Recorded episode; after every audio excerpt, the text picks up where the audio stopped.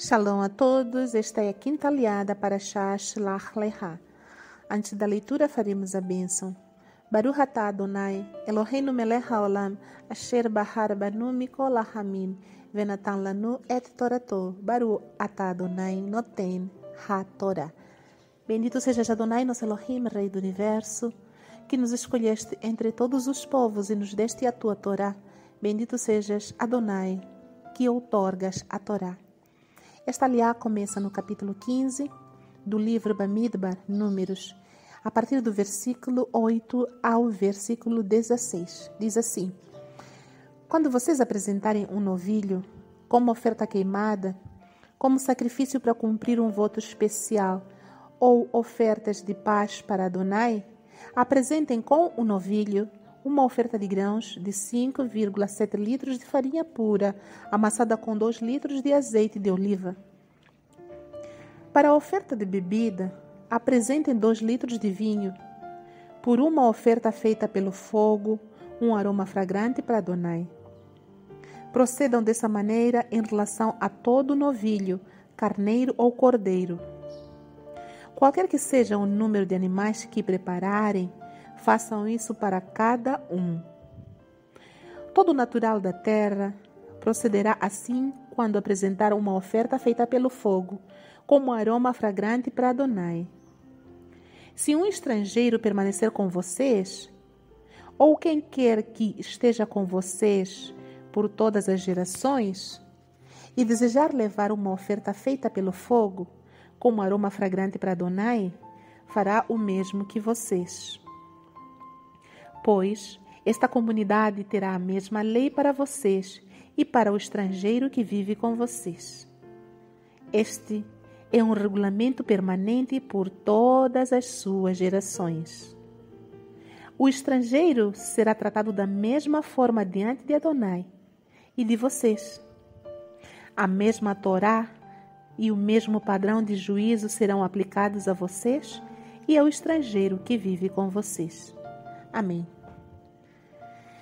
Abraha após a leitura. Baruch atah Adonai Eloheinu melech haolam asher natan lanu torat emet v'haye olam natan betoreinu. Baruch atah Adonai noten ha-torah. Bendito sejas Adonai nosso Elohim, Rei do Universo, que nos deste a Torá da verdade e com ela a vida eterna plantaste em nós.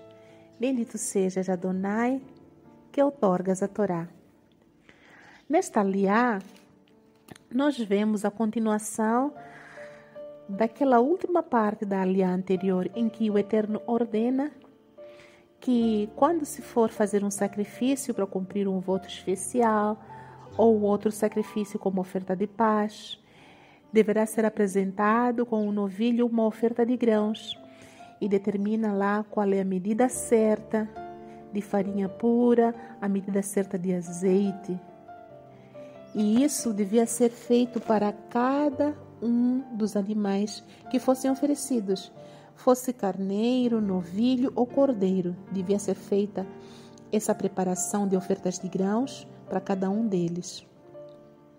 O Eterno também fala que a mesma lei aplicada em relação a a essas ofertas deve ser praticada tanto pelo natural da terra quanto pelo estrangeiro e também a mesma Torá, ou seja, as mesmas instruções ou padrão de juízo, deviam ser aplicados aos naturais da terra e também aos estrangeiros que vivessem com eles, mostrando assim que o Eterno não faz acepção de pessoas. Ele aceita tanto o descendente sanguíneo de Abraão, quanto aqueles que, por sua própria livre e espontânea vontade, se juntam a esse povo através de Yeshua, nós sabemos. E nesse caso, quando se juntam a esse povo, também se tornam um com o povo e têm os mesmos direitos e os mesmos deveres. Uma coisa que é ressaltada aqui pelo Eterno é que esse regulamento devia ser considerado estatuto perpétuo em todas as gerações. Ou seja, nunca deveria terminar. Então, isso se estende até os nossos tempos. nós devemos guardar as mesmas instruções que todos os descendentes carnais de Abraham, Isaac e Jacob guardam. A Torá é a mesma, as instruções são as mesmas, o direito e a herança também são as mesmas, e os deveres devem ser os mesmos a cumprir.